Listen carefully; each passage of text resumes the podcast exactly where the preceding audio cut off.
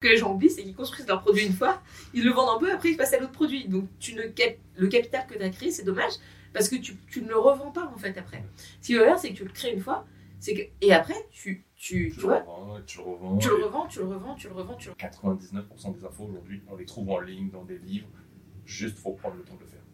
Tu as donné un peu la réponse dans la question, mais exactement, moi je donne tout gratuitement. Euh, vraiment, si tu prends le temps de consommer tous les podcasts, toutes les vidéos, euh, tous les articles, toutes les newsletters que j'écris, euh, surtout dans mes newsletters, c'est là où vraiment tu as accès à un mini cours d'écriture, d'entrepreneuriat par, par semaine, tu vois, tous les mardis. Si tu prends le temps de faire ça, bah, en réalité, tu as tout le contenu. Donc le contenu, moi je vends pas du contenu, je vends une expérience.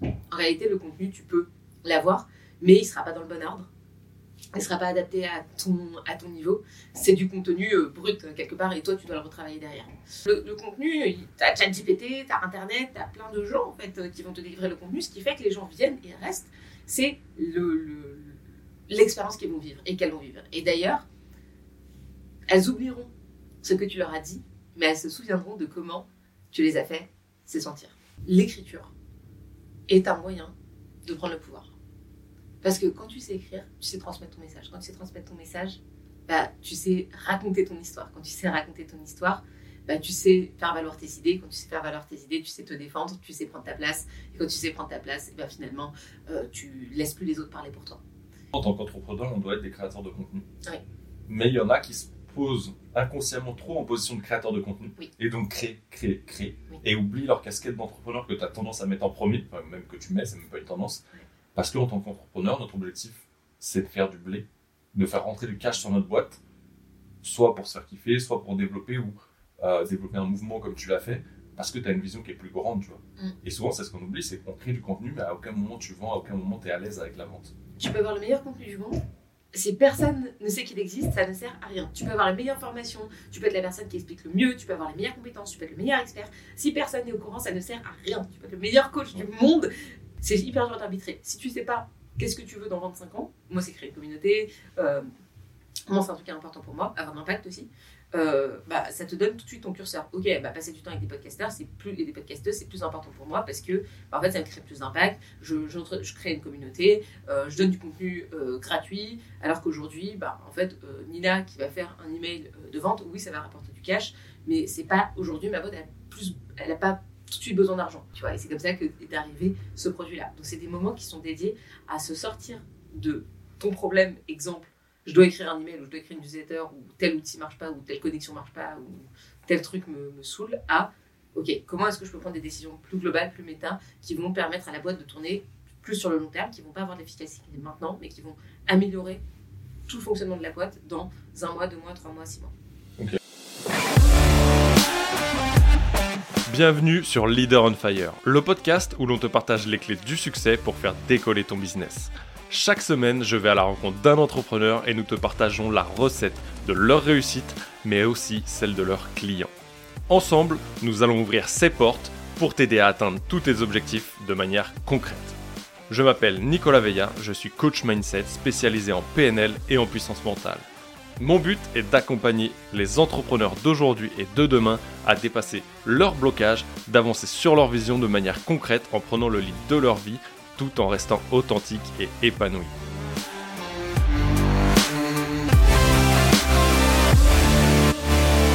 Bienvenue sur le podcast. Aujourd'hui, j'accueille Nina.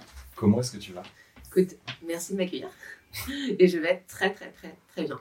Alors, je te dis que je t'accueille mais en soi, là, on est dans le contexte de ramène ton podcast. En vrai, c'est toi qui m'accueilles dans les studios de Jab.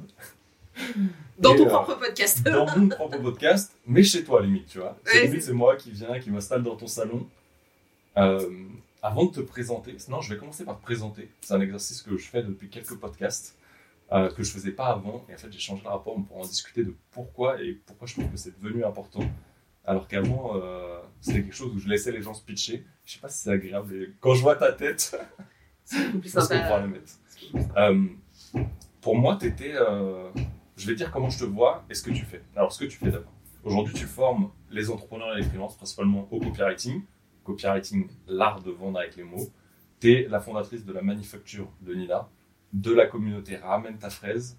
tu as créé un boom sur LinkedIn et je pense qu'il t'a fait connaître avec le temps où aujourd'hui tu es, je pense même à un peu plus de 65 000 sur LinkedIn, une mailing list à plus de 10 000. 90 000 sur LinkedIn. 90 000. Ça, ça J'ai même pas été vérifié, tu vois, je me suis dit, j'aime bien quand ça corrige les stats en live. Et, euh, et aujourd'hui, tu es quelqu'un qui a fait énormément d'interviews, tu viens d'écrire ton livre qui va être publié le 1er juin, donc qui sera sorti là au moment où on diffuse le podcast. Je vous mettrai d'ailleurs les liens dans la bio de toutes les ressources pour te retrouver, mais aussi du livre pour le commander, une belle pépite. Euh, humainement, es quelqu'un qui s'est fait connaître très rapidement, qui a créé énormément de liens avec sa communauté. Euh, aujourd'hui, tu es aussi mompreneur, tu as une vie de maman et qui a changé tes routines. Et je pense qu'on pourra aller parler de, de ce côté-là. J'ai vécu ça côté parent. Ça te change radicalement ta vie d'entrepreneur. Et euh, tu as un côté très féministe je dirais. Où, euh, et ça m'a fait rire quand j'ai écouté euh, le podcast avec Thibaut, où tu disais euh, que tu avais plus de 8 femmes qui t'avaient dit que ça gênait leur mec quand elles parlaient, qu'elles se montraient sur les réseaux. Est-ce que tu veux rajouter quelque chose à ça? Non, trop bien. Hyper agréable de se faire présenter. C'est, c'est toujours beaucoup plus cool d'avoir quelqu'un qui te pitch que toi-même te pitcher. non, merci. franchement, tu as tout dit. tout était extrêmement bien dit et je te remercie parce que c'est vraiment dans ce sens-là beaucoup plus cool, quoi. C'est des podcasters qui nous écoutent. Ouais, Pensez à vous inviter. Mais ça, c'est cool, tu vois. C'est que toi, je suis curieux que tu nous partages ton ressenti là. Le fait d'avoir été présenté, je sais pas s'il y en a eu d'autres qui l'ont fait euh, mercredi. Comment tu te sens le fait qu'on t'introduise sur un podcast Ça change tout. C'est beaucoup plus agréable parce que euh, déjà, tu, tu vois ce que la personne a compris de toi et donc ça te permet ben, d'ajuster, d'adapter. Donc ça, c'est la première chose. Euh, la deuxième chose, c'est que c'est pas toi qui vends ta soupe euh, et qui t'es et machin. Ah ouais, Nina, j'ai 90 000 abonnés. Jamais de ma vie, je dis ça, tu vois. Ça ne m'arrive jamais de dire salut, je suis j'ai 90 000. Alors que, ben, mine de rien, c'est une métrique euh, que j'en regarde, c'est la preuve sociale. Et c'est vrai que jamais de ma vie, ça m'arriverait de, de, dire 90 000 abonnés, quoi. Donc ça permet d'avoir une présentation de quelqu'un qui te perçoit de la même manière de l'extérieur, en fait. Et ce que je dis souvent, c'est que on compare notre intérieur avec l'extérieur des autres. Et notre intérieur, nous, on le voit différemment de ce que les autres vont percevoir. Donc, on va moins, se valoriser ou plus se valoriser, alors que là, ça donne un, rapport de OK, voilà ce que je la connais, et voilà ce pourquoi aussi ben, j'ai envie de discuter avec elle. Donc, finalement, tu transmets aux autres ben, ton, ta position et ton point de vue que je trouve beaucoup plus intéressant. Ouais, moi, ce que j'ai kiffé, c'était euh, de retrouver l'énergie que tu avais. Euh, je pense que ça, euh, j'avais bossé avec toi. J'ai suivi la formation que tu avais sortie sur transformer ton audience. Et en fait, c'était ça qui m'avait plu, tu vois, c'était euh, l'énergie que tu dégageais au travers, au-delà de la prof sociale, parce que souvent on présente les gens avec des chiffres. Mm. Et donc les gens t'associent à, ok, 90 000 euh, sur LinkedIn, euh, une communauté de ouf, ramène ta fraise. Du coup, oui, ça t'a fait connaître. Mais au-delà de ça, et tu l'as dit dans le podcast avec Thibaut, et ça j'ai trouvé grave stylé, et on reviendra sur la conversation qu'on a eue en off avant, qui était grave intéressante aussi, c'est que tu as dit que les gens, ils venaient pour l'expérience. Ils viennent aussi pour moi de qui tu es, humainement, et c'est ce que tu as réussi à transmettre. Je sais pas si c'est très facilement ou pas, mais que tu as réussi à transmettre avec le temps et ton ancienne expérience. Je voulais pas reparler de ton parcours parce que tu as fait des podcasts, même sur le tien, quand on parlait. Donc tous les gens qui veulent, ils iront checker, il y a les liens. Euh, ils iront découvrir plus précisément là-dessus. Mais tu as partagé un truc qui est grave cool et que je voulais rentrer dans les détails. je pense pour ceux qui nous écoutent et qui veulent, comme toi, je pense créer une communauté euh, soudée, que ce soit pour des femmes, pour des hommes ou toute leur communauté, euh, quelle que soit euh, la leur, tu as partagé que 99% de ton contenu, tu le donnais. Et euh, tu vois, j'ai travaillé avec beaucoup d'entrepreneurs, comme on a discuté, on va revenir dessus, mais est-ce que tu es de la vision Je donne le quoi et le pourquoi, et je vends le comment ou est-ce que tu donnes la totalité, tu t'en fous, parce que tu sais que dans tous les cas, c'est ce qui va te permettre de créer du lien, parce que tu donnes de la valeur, parce que ça crée aussi peut-être cette valeur perçue, et que les gens, dans tous les cas, les infos, les 99% des infos aujourd'hui, on les trouve en ligne, dans des livres. Juste, faut prendre le temps de le faire. Tu as donné un peu la réponse dans la question, mais exactement, moi, je donne tout gratuitement. Euh, vraiment, si tu prends le temps de consommer tous les podcasts, toutes les vidéos, euh, tous les articles, toutes les newsletters que j'écris, euh, surtout dans mes newsletters, c'est là où vraiment tu as accès à un mini cours d'écriture, d'entrepreneuriat par, par semaine, tu vois, tous les mardis. Si tu prends le temps de faire ça, bah, en réalité, tout le contenu. Donc le contenu, moi je vends pas du contenu, je vends une expérience. En réalité, le contenu, tu peux l'avoir, mais il sera pas dans le bon ordre. Ne sera pas adapté à ton, à ton niveau. C'est du contenu euh, brut quelque part et toi tu dois le retravailler derrière. Après, ben, ce contenu-là, moi je l'ai délivré sur trois expériences différentes. La première expérience, c'est l'expérience du livre, donc qui coûte 22 euros. Euh, et euh, tu vas voir le contenu de Nina, mais ordonné, organisé, avec des exemples, des exercices. Et tu vas pouvoir ben, revenir en arrière, avoir un beau livre, avoir un bel objet que tu vas pouvoir emmener, que tu vas pouvoir ben, regarder dans le train, etc. Donc ça, c'est que tu vas pouvoir offrir Donc ça, c'est un, ça, c'est première, une première manière de consommer euh, le contenu. C'est la première expérience. Après, il y a la deuxième expérience, qui est l'expérience que toi, tu as consommée, qui est ma formation en ligne, qui coûte 650 euros. Alors là, tu as le contenu, mais sous forme vidéo. Donc c'est des mini-capsules entre 5 et 10 minutes. ce que je dis aux gens, c'est si tu as le temps de prendre un café, tu as le temps de regarder une vidéo. Donc tu as le temps de te former.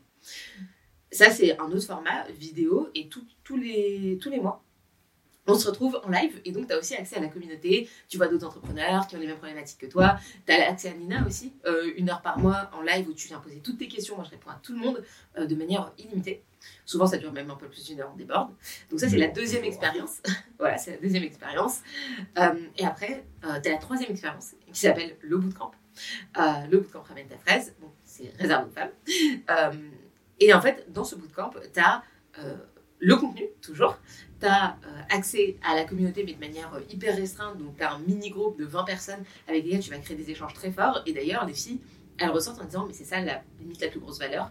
Parce que tu crées des liens, tu rencontres des personnes avec qui tu vas échanger non seulement bah, ce que tu vas apprendre du copywriting et de l'écriture, ça c'est sûr, mais tu vas échanger en termes de business, en termes d'état d'esprit. Tu vas voir la copine à côté qui a vendu euh, son coaching ou euh, sa formation à 500 euros et tu vas dire, mais en fait, euh, moi, qu'est-ce que qu'est-ce que je fous avec avec mes 50 balles, quoi, tu vois. Donc ça va donner envie de faire plus. Et ça, ben, quelque part, c'est quelque chose qu'elle garde. Même là, la première promo, c'était il y a presque deux ans. Et le groupe est encore actif. Donc ça, c'est la, valeur euh, du bootcamp et, euh, et, le prix du bootcamp, il est de 2500 euros. Et là, tu as du coaching individuel, euh, tu as toutes les semaines un live et tu as une expérience beaucoup plus complète. Donc soit tu veux l'entrée, soit tu veux le plat, soit tu veux entrée, plat, dessert. Et c'est toi qui choisis. Et donc tu vois, c'est ça l'expérience que tu donnes parce que finalement, tu l'as très bien dit, le contenu, on le trouve sur Internet. le, le, contenu, tu as ChatGPT, tu as Internet, tu as plein de gens en fait, qui vont te délivrer le contenu, ce qui fait que les gens viennent et restent c'est l'expérience le, qu'elles vont vivre et qu'elles vont vivre. Et d'ailleurs, elles oublieront ce que tu leur as dit, mais elles se souviendront de comment tu les as fait se sentir. Je trouve ça euh, grave intéressant de comment d'avoir présenté du coup tout ton écosystème. Euh, il y a plusieurs questions qui me viennent, dont sur le bootcamp, que j'en avais une, et tu vois, c'est bien que tu en aies parlé. Euh, déjà, la première, c'est qu'est-ce que tu dirais à des gens, quand bien même ils ont conscience aujourd'hui que tu trouves tout, quand bien même l'exemple de OK, j'ai donné 99% et ça a fonctionné. Euh, pour donner des chiffres, ça fait 250 000 euros de chiffre d'affaires en 2022. Ouais, c'est ma première année d'exercice comptable, tu vois. Donc j'ai un peu plus d'un an parce que tu sais, c'est en fonction de quand est-ce que tu ouvres ta boîte. tu peux prendre le micro et faire un gros McDo. ça rajoute première année d'exercice comptable. Il y a tellement qui se dit Ah putain, j'en suis loin. Mais en vrai, tu vois, c'est ça qui prouve que. Euh, quand même, tu maîtrisais déjà euh, les mots, je pense, et la façon de faire. Et c'est, je pense que ce qui t'a soudé, ce que tu dirais, et c'est quelque chose que tu partages souvent, euh, est-ce que tu dirais que c'est le fait d'avoir connu ton avatar, euh, ton persona à la perfection, de savoir ce qu'elle vit en termes d'émotions, de où elle veut aller, de à quoi va ressembler sa vie si elle ne le met pas en pratique, et vraiment les connaître, mais vraiment sur les émotions, les frustrations, et de ce qu'elle a vraiment envie derrière. Tu parles de lien avec la communauté. Moi, je suis ultra connectée à ma communauté et à mes clientes. C'est-à-dire que je passe mon temps avec mes clientes, avec mon avatar. Donc, euh, parfois, j'organise même des soirées, euh, des apéros, euh, juste avec mes clientes, juste pour écouter leurs problématiques pour être baignée dedans. C'est-à-dire que je, voilà, je suis dedans à fond. Et du coup, à ce moment-là, tu prends ton Evernote ou ton bière pour noter ou Non, mais, au bout d'un moment, je le fais tellement. En fait, alors tu peux faire des interviews clients, donc ça, c'est une manière de le faire. Mais ma pratique à mais moi pendant les soirées, tu arrives vraiment à enregistrer la totalité des infos ou c'est parce que tu entends la même chose au fur et à mesure la même chose et que ça confirme juste ce que tu as entendu avant? En fait, au bout d'un moment, tu t'imprègnes. Tu as deux manières de faire. Soit tu es très structuré et tu vas faire tes interviews clients, ce que je recommande d'ailleurs dans mon livre, j'explique la méthode comment faire des interviews clients. Donc, soit tu es comme ça et du coup, ben, tu n'as pas le temps et tu t'enchaînes tes interviews et c'est très bien parce que c'est beaucoup plus carré. Moi, ça, je l'ai fait au début, notamment quand j'ai pris en main des newsletters que je connaissais pas mm. très bien l'audience, etc. Aujourd'hui, ma manière de faire à moi, Nina, c'est complètement de me dire comment je peux passer un maximum de temps avec ma communauté. Et tout le temps que j'ai, bah, en fait, je prends des gens avec moi. Et euh, bah, tu vois, notamment, j'ai lancé ce que j'ai appelé Ramène tes baskets. Ramène tes baskets, c'est euh, je prends quelqu'un de ma communauté, enfin deux personnes de ma communauté, je leur dis de venir avec un problème. On va marcher le long du canal Saint-Martin. Et chaque personne donne son problème. C'est un peu du co-développement, pour ceux qui connaissent. La personne donne son problème et les autres essaient de l'aider à résoudre son problème. Et tu peux avoir euh, une personne qui est vidéaste avec une personne qui est prof de yoga, avec une personne qui est euh, euh, consultante en communication.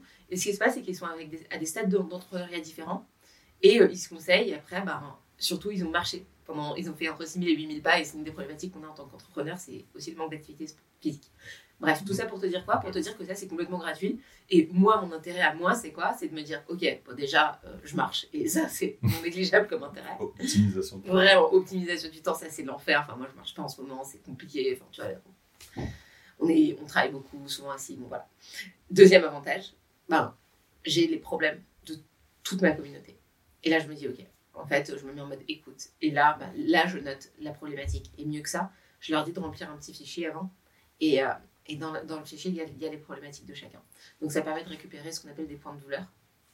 Et après, avec ça, bah, je baigne dedans. Donc ça, c'est une première manière de baigner dedans. Et en plus de ça, bah, j'organise beaucoup d'apéros avec mes clients, des dîners, euh, des moments où en fait, je peux les retrouver, euh, les écouter, euh, les écouter parler entre elles, les écouter se donner des contacts, des conseils. Et ça, ça me donne plein de pistes pour améliorer.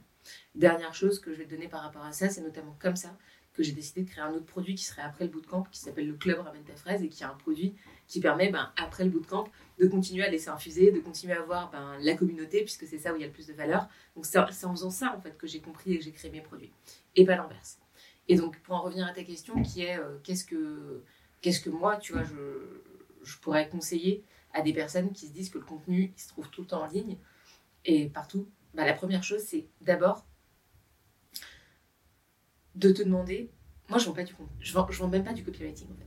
Je vends l'écriture est un moyen de prendre le pouvoir. Parce que quand tu sais écrire, tu sais transmettre ton message. Quand tu sais transmettre ton message, bah, tu sais raconter ton histoire. Quand tu sais raconter ton histoire, bah, tu sais faire valoir tes idées. Quand tu sais faire valoir tes idées, tu sais te défendre, tu sais prendre ta place. Et quand tu sais prendre ta place, bah, finalement, euh, tu laisses plus les autres parler pour toi. Et donc, prendre, prendre le l'écriture en fait est un moyen d'émancipation et derrière, encore plus loin, tu peux apprendre à générer de l'argent. Et quand tu sais faire de l'argent, bah, tes rapports de force, en fait, c'est plus les mêmes. Tu n'es plus dans un lien de subordination euh, avec euh, ton patron, tu n'es plus dans un même lien avec ton client, tu as plusieurs clients, donc tu peux choisir tes clients. Ton lien, en fait, il est beaucoup plus d'égal à égal. Une certaine liberté derrière par rapport aux choses que tu veux dégager. Et je pense que c'est important parce que du coup, tu parles euh, du copywriting pour écrire, mais ça te permet aussi de d'écrire tes vidéos et que tes vidéos impactent plus. Parce que souvent, on se dit, OK, la vidéo, il n'y a pas besoin du copywriting. Euh, moi, je suis parti souvent là-dessus, où j'étais euh, pas dyslexique, mais j'étais une merde en français. Euh, J'aimais pas ça quand tu vois les livres qui te font lire, alors que c'est des livres, mais 100 fois mieux. Et euh, je me suis dit, ok, j'ai pas besoin d'écrire. En fait, quand tu vois un truc que tu écris, même si tu fais des bullet points sans l'écrire et le scripter à la lettre, ou une vidéo, je parle, et que tu le fais pas, il y a une différence de ouf en fait, tant sur l'attention que tu vas prendre aux gens. C'est pour ça qu'il y a des techniques et des structures à respecter. Euh, mais euh, comme on en parlait, tu vois, pour l'avatar client et autres. Tout à fait. Et, euh, et ça soulève beaucoup d'interrogations, mais c'est grave intéressant parce que moi, ce que tu as partagé en tout cas sur Ramène tes baskets, le fait de créer des soirées, des dîners, ça me rappelle le livre de Pat Flynn, je sais pas si tu l'as lu, Super Fan, mm, où il donne du coup de ok comment tu peux créer des liens avec ta communauté? Mm. et il dit ok bah tous les mois donne-leur un rendez-vous, organise un truc. en plus à Paris tu as l'avantage d'avoir des terrasses dans tous les coins. Euh, pouvoir faire des apéros et la terrasse te coûte rien en plus. Oui, va juste te poser avec nous. En fait, t'as pas besoin d'argent, t'as pas besoin de. Tu sais, les gens ils disent Ouais, je vais faire une étude de cas sur un panel et je vais faire venir des gens. Il va y avoir un panel et en fait, tu vas les enregistrer. Il va y avoir quatre caméras. Ensuite, après, on va traiter les rushs, on va mettre ça dans une intelligence artificielle. Après, la. Non, en fait, t'as pas besoin de ça. T'as juste besoin de passer du temps avec tes clients. C'est tout. Et euh, dernière chose. Euh, donc, première manière, genre très bien comprendre ses clients et comprendre qu'en fait, bah, la personne qui vient chez toi, l'entrepreneuse, en fait, sa problématique, c'est quoi? Oui, euh, c'est euh, je veux développer mon chiffre d'affaires, mais peut-être que c'est aussi, ben, j'ai un enfant, euh, je veux quitter Paris parce qu'en fait, j'en peux plus de Paris. j'ai deux gamins, je suis maman seule et j'ai envie de me tirer d'avoir un jardin. ça peut être celle qui se rend compte qu'en fait, bah ouais, moi je suis entrepreneuse, mais je vois plein d'autres entrepreneuses à côté de moi, et en fait, elles, elles, arrivent, elles, y arrivent, elles arrivent à dépasser 10 cas par mois, moi j'y arrive pas, et du coup ça me frustre. C'est ça en fait, c'est ce niveau de finesse que tu dois trouver. C'est pas juste, ok, l'écriture de vente. Et deuxième chose, deuxième axe que tu peux développer pour aller au-delà de juste ton contenu que tu vends, c'est euh, qu'est-ce que tu vends dans le copywriting? C'est ce que je disais tout à l'heure, c'est l'écriture de vente, ok, mais au-delà de ça, à quoi ça, à quoi ça sert? Quel drapeau tu plantes? Euh, Qui tu es? Moi, tu vois, l'écriture, euh, le copywriting, l'écriture de vente, je m'en sers comme outil d'empouvoirment, notamment pour les femmes. Donc, je pense que le fait de savoir bien écrire va t'aider à prendre la voix, à prendre la parole. Et d'ailleurs, aujourd'hui, on n'est pas dans un monde où la parole, elle est distribuée équitablement. Aujourd'hui, quand tu penses à un expert, tu penses à un mec. Euh, bah oui, déjà tu penses à un mec. Il y a de grandes chances pour, il y a de grandes pour qu'il soit blanc, qu'il soit un peu grisonnant. mais, tu vois, tu penses plutôt à ça. Alors que quand tu penses à, à quelqu'un qui va présenter la météo, tu penses à une femme. Donc tu vois, ça montre bien que l'expertise, pardon pour Sébastien Follin, mais euh, mais tu vois, ça montre bien que quand on pense à un expert, ben, aujourd'hui, la représentation sur l'expertise, ben, elle est plutôt du côté des hommes. Alors que quand on va parler beauté, quand on va parler shopping, quand on va parler des sujets un peu plus légers et moins business et moins thune et moins argent, ben, en fait, euh, c'est beaucoup moins des femmes. Donc ça, tu vois, pour moi, l'écriture, ok, bien, écriture, écrire pour vendre, c'est cool, mais en fait, comment est-ce que tu peux utiliser l'écriture pour te positionner comme un expert ou une experte et alors ça marche évidemment, tu vois, euh, pour les experts aussi. Hein. Mais moi, l'angle que j'ai choisi, je me suis dit, ok, à qui je m'adresse précisément, qui est mon avatar et comment est-ce que je peux prendre... Qu'est-ce qui m'anime moi aussi, tu vois C'est aussi une intersection entre ce que tes clients veulent de toi, mais ce que toi aussi tu veux, tu vois. Et je pense qu'il y a vraiment ces deux axes de contenu. Écoute beaucoup tes clients, mais aussi quel monde toi tu veux créer? Ouais, mais tu vois, ça soulève une interrogation euh, j'ai entendue dans un podcast de quelque chose que tu as partagé. Et c'est intéressant, c'est que tu vas faire vibrer les deux, tu vois, eux ce qu'ils veulent, mais il faut que ça vibre avec toi parce que si tu kiffes pas et que tu vas juste dans l'élan de ok, je commercialise ça, je propose ça, mais en vrai ça me fait chier, je sais juste que c'est une machine à cash, au bout d'un moment tu sais que tu vas t'essouffler, que tu vas t'épuiser, on en revient un peu au côté mindset qu'on exposait en off tout à l'heure. Juste un outil sur ça, pour les personnes qui nous écoutent, euh, vous pouvez rédiger ce qu'on appelle le votre manifeste. C'est, euh, première étape, qu'est-ce qui aujourd'hui te met en colère Contre quoi tu te bats?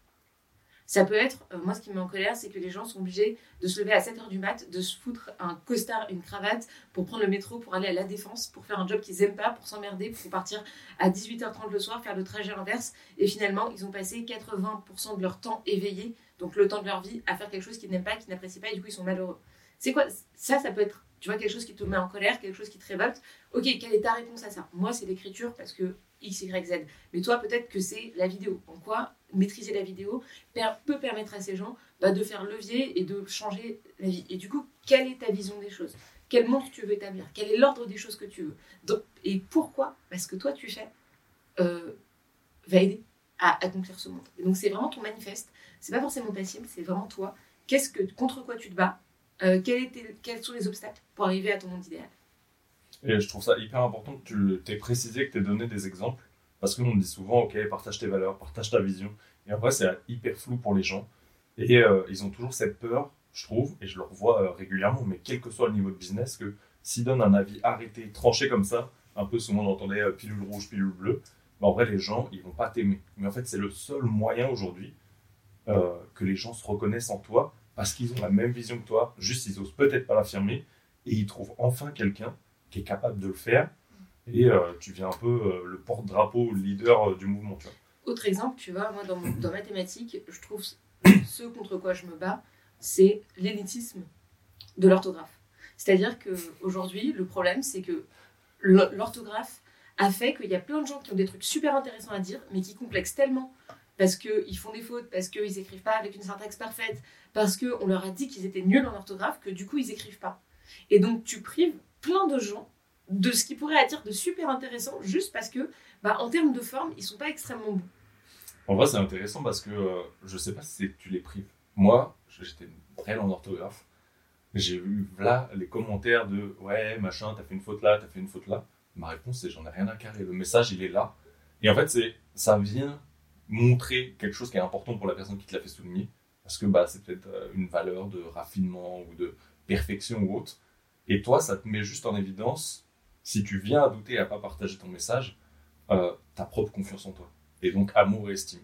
Et c'est délicat, tu vois. Oui, tu peux, je pense que raconter que l'autre est une en orthographe, on n'en a rien à faire en vrai, ça va rien changer à son message. Et peut-être que, bah ouais, tu vas juste appuyer sur une douleur de la personne, et en vrai, qu'est-ce que ça t'apporte de le faire? Mais d'un autre côté, qu'est-ce qui t'empêche de continuer à partager ton message? Quand même tu sais pas écrire Et au pire, euh, dédicace à Shubham, tu prends Merci App et il corrigera tes textes. À des courses, euh, t'es vidéaste. Enfin, t'as été vidéaste, tu vois. Donc euh, voilà. Donc peut-être que, tu vois, enfin, je sais pas. moi, j'ai été vidéaste dans la mesure où ce qu'on est en train de faire, de filmer, de me montrer en cam, de me montrer en photo, ma mère s'est tiré les cheveux pendant 35 ans pour avoir une photo où je faisais pas de grimace comme ça. sur les photos de famille parce que bah, euh, c'était plus un problème d'amour et d'estime de moi-même, de me dire je n'étais pas à l'aise dans mon corps, je voulais pas me montrer. Mm. Et en vrai, j'étais très bien caché derrière la caméra. Mm. Mais les gens, je les filmais. Et ceux qui n'étaient pas à l'aise, je les mettais à l'aise. Mais jamais je me mettais à l'aise. Trop intéressant. Mais en tout cas, voilà, euh, moi, c'est ce contre quoi je me bats. Je dis pas c'est bien, c'est pas bien. Tu vois, mais je trouve ça hyper intéressant parce que. C'est de me dire quelle est l'idée reçue de ton domaine Exemple, bah, quand tu es vidéaste, ça peut être ok, en fait, tu n'as pas besoin d'être dans un super setup. Ce qui compte le plus, c'est euh, comment, euh, comment euh, le contenu que tu dis. Tu vois, je te dis n'importe quoi, j'en sais rien. Mais cette idée de dire ok, en réalité, bah, été, on stigmatise énormément les fautes d'orthographe, on stigmatise énormément la manière que les gens ont d'écrire, alors qu'en réalité, bah, ce qui compte, c'est le message qu'ils ont à faire passer. et donc, c'est cautionner un certain élitisme, c'est faire que des gens se sentent dévalorisés alors après, tout le monde n'est pas Nicolas, donc forcément, il y a des gens que ça va impacter en termes d'estime d'eux-mêmes. Et, euh, et, ça, c'est un problème. Et donc moi, aujourd'hui, bah, pour le copywriting, la valeur que je prends, c'est ok, c'est pas grave, on s'en fiche de citer des fautes Moi, j'ai fait un post à 300, millions, 300 euh, 000 vues avec. Euh, pardon, je recommence. J'ai fait un post à 300 000 vues avec une faute d'orthographe au troisième mot. Ok, et eh ben c'est pas grave, parce que les gens ont compris le fond, se sont engagés sur le fond ou pas, étaient d'accord ou pas. Mais en fait, on s'en fout de cette faute d'orthographe. Mais c'est là où c'est intéressant, c'est que je pense que, tu vois, j'ai partagé mon point de vue c'est une réalité, tu vois, c'est ce que ça met en évidence. Je dis pas que ça m'a pas freiné, tu vois, parce que c'était chiant. Franchement, c'est lourd de recevoir ces messages-là. Euh, tu te poses vraiment la question de te dire, euh, en fait, c'est comme les haters sur les réseaux. C'est que le mec ou la meuf, elle a que ça à foutre. Je crois que j'aurais beaucoup plus de mecs que de meufs en plus. Quoique sur les formes d'orthographe, il y a beaucoup de femmes quand même. Tu, tu sens le côté raffinement euh, de la chose. Et, et après, on s'en fout, tu vois. Comme tu l'as dit, c'est que le message est plus important que tu le passes à l'écrit, euh, que tu le passes en vidéo, que tu le passes en audio sur un podcast.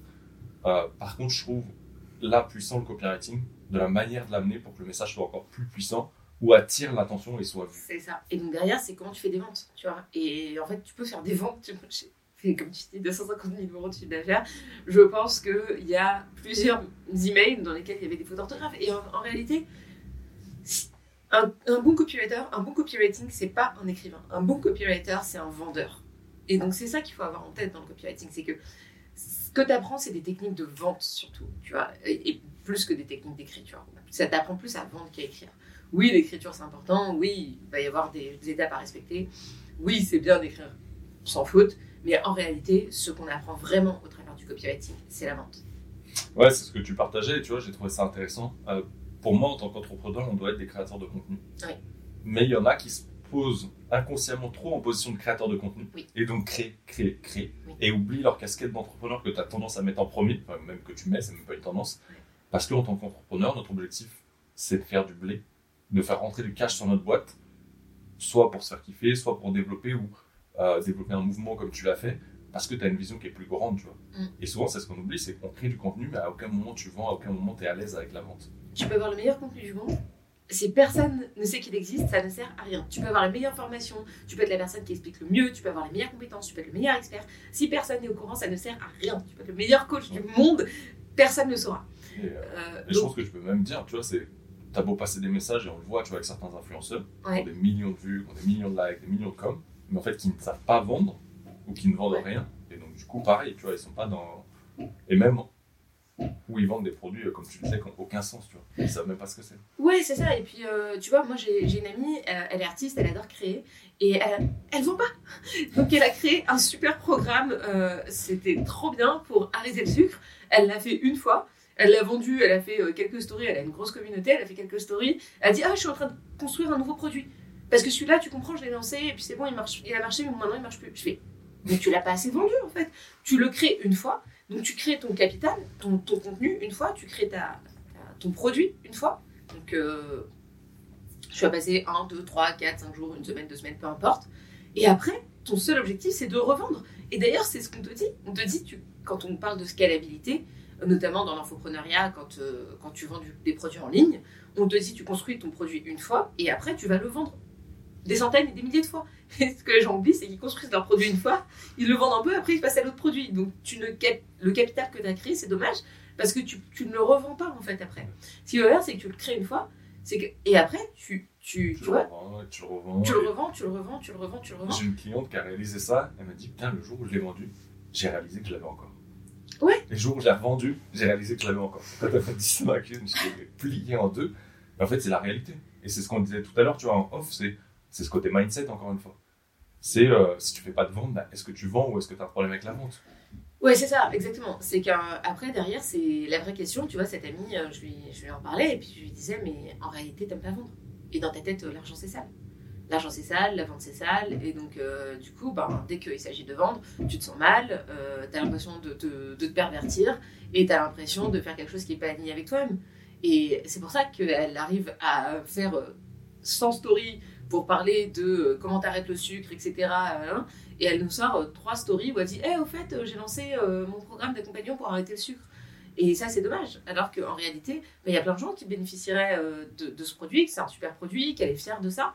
Mais elle l'a fait une fois et puis elle est en train de me dire Ah bah tu sais quoi, j'en fais un autre. Je dis Mais attends, t'as même pas rentabilisé toutes les heures et tous les jours que t'as passé sur ce produit-là. Parce que ce qui se passe, c'est que tu crées ton produit, tu le vends une fois et tu dis Ah ouais, trop bien, j'ai fait 1000 euh, euh, euros sur mon lancement, 2000, 3000, 10 000, on s'en fout. Euh, tu dis Ah trop bien, mais en fait là, faut te dire que en lancement, quand tu vas vendre, tu dois te payer sur toutes les heures que tu as passées à aller chercher du contenu, à le mettre en forme, à l'envoyer. C'est pas genre un lancement, ah trop bien, j'ai fait 1000 euros. C'est en fait par rapport aux 4 aux semaines, aux 4 mois que tu as passé, est-ce que ça les vaut, tu vois? Vous avez 250 euros la semaine. Est-ce qu'on est OK avec ça ou pas Et du coup, est-ce que tu mets ce ratio de 80-20 et à quelle proportion dans la vente que tu mets dans la newsletter, dans le podcast dont tu parlais avec Thibaut Toujours. Euh, parce que ouais, en fait, ça nous prend un temps à le créer. Mais en fait, derrière, c'est que si t'en parles pas, si tu le vends pas, si tu le mets pas en promotion, personne ne le sait. 20% de création, 80% de diffusion. C'est le ratio. Et ça marche aussi pour le contenu gratuit. Quand tu passes euh, une heure de ton temps à, faire un podcast, tu dois passer 4 heures à le marketer. C'est-à-dire, tu dois l'envoyer sur ta newsletter, tu dois l'envoyer sur ton compte euh, Instagram, sur ton compte LinkedIn. En fait, quelles sont les différentes formes que ton contenu peut prendre pour être connu, pour que les gens ils se disent Ah, bah trop bien, j'ai envie de découvrir ça. Tu vois. De ouf. Comment moi, je l'ai vu, euh, si je le mettais pas dans les emails, et je l'ai vu récemment sur un podcast que j'avais lancé, que j'avais oublié de balancer dans un mail, merci ChatGPT, il m'a fait gagner du temps en dernière minute. En fait, tu réalises que bah, c'est là où tu as les messages des gens qui disent Ah putain, j'ai vu ton email, j'ai écouté le podcast, il était ouf. Ouais. En fait, sans ça, j'ai jamais le retour de la personne qui l'a écouté, tu vois. Ouais, c'est clair. Euh, et en fait, c'est là où tu vois que bah ouais, toute ton audience n'est pas au même endroit, c'est pas parce que tu publies qu'il y a quelqu'un qui va le voir en fait.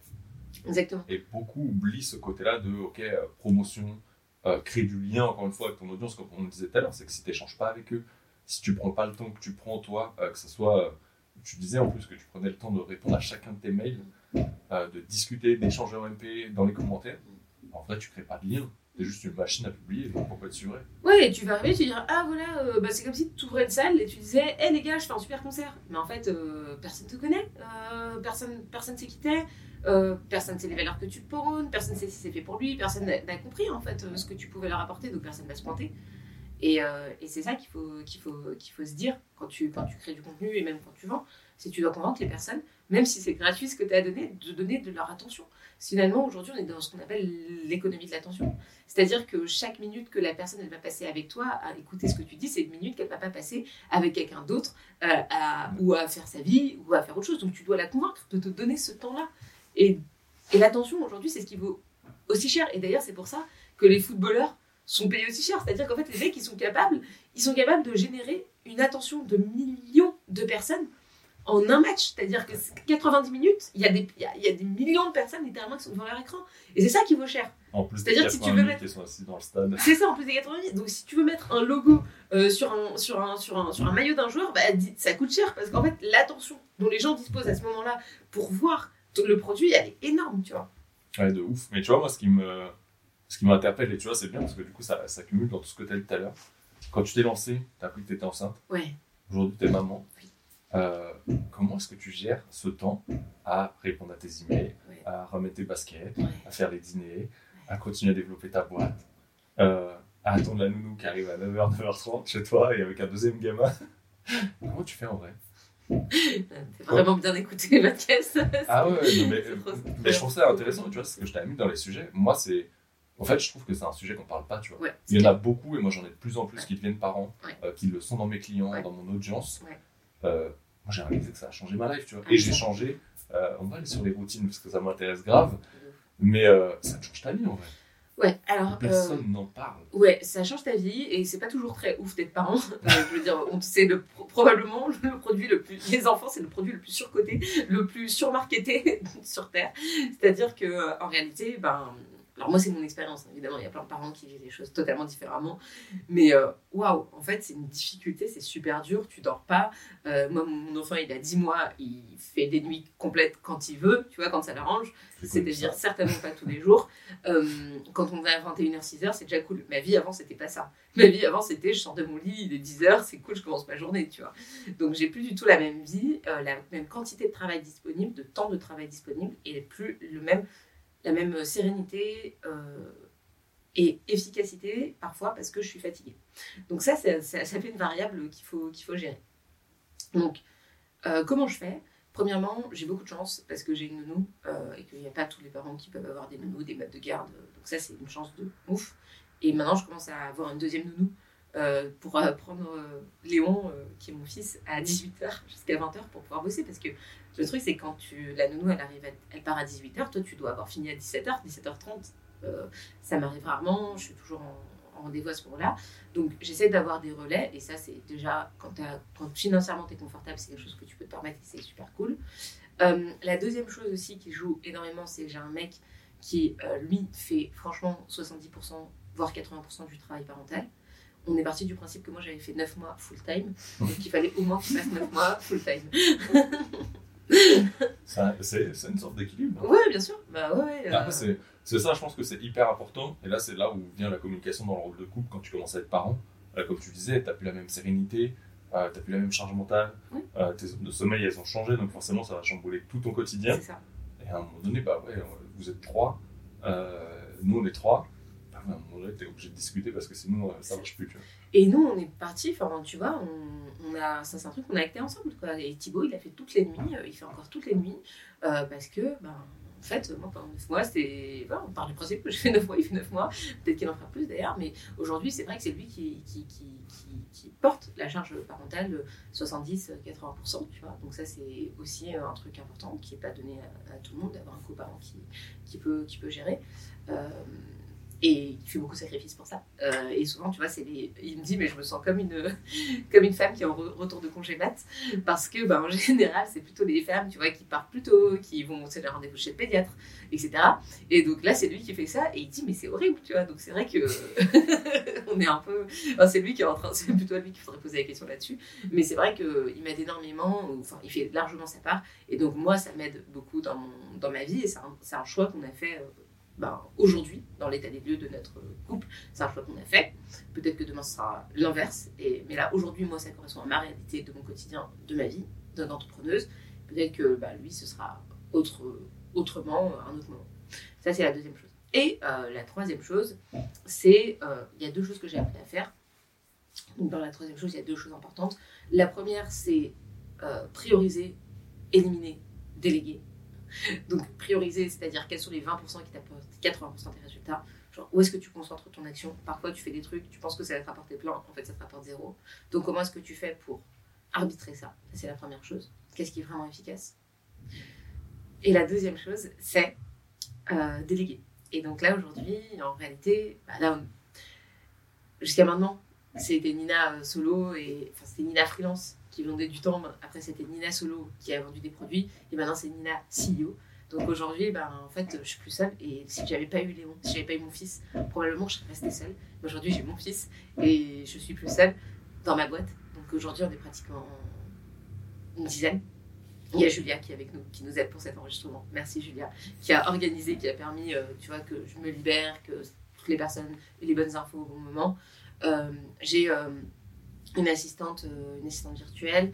Euh, j'ai euh, quelqu'un qui va m'aider sur toute la partie graphisme. J'ai Elise qui va devenir associée de la partie Ramène ta fraise, qui, qui, s'occupe de toute l'organisation, qui devient COO, donc qui va gérer toutes les opérations, toute la production. Et moi aujourd'hui, bah, je suis surtout sur le market et la vente.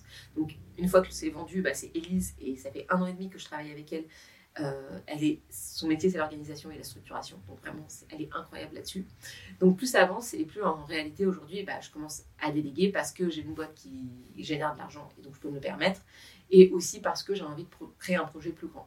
Nina, euh, qui fait son cash et le cash qui rentre, ben, la première année d'exercice comptable, quand tu as euh, tes dividendes qui sortent, la question c'est est-ce que tu les mets dans ta poche ou est-ce que tu les remets dans ta boîte? Et donc moi j'ai eu cette question-là et je me suis dit ok, je les remets dans ma boîte parce que j'ai construit une vision de ma boîte qui aujourd'hui est beaucoup plus claire pour moi. Dans 25 ans, euh, c'est plus Nina Ramène, il y a quelque chose de plus grand qui existe, ça s'appelle Ramène ta fraise.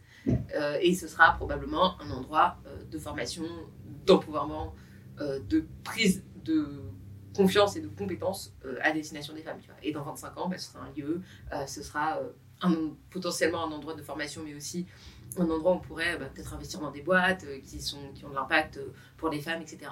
Et donc à partir du moment où ce truc-là, il devient plus clair, il devient plus grand que toi, bah, tu te dis, ok, je peux pas y arriver seule. Et donc ça te fait que tu as envie de prendre des gens avec toi pour le faire. Je trouve ça vraiment intéressant le dernier truc que tu viens de nous partager, la vision que tu avais pour ramener ta fraise. Euh, tu sens que, moi, je sens que ça vibre en fait quand tu le partages.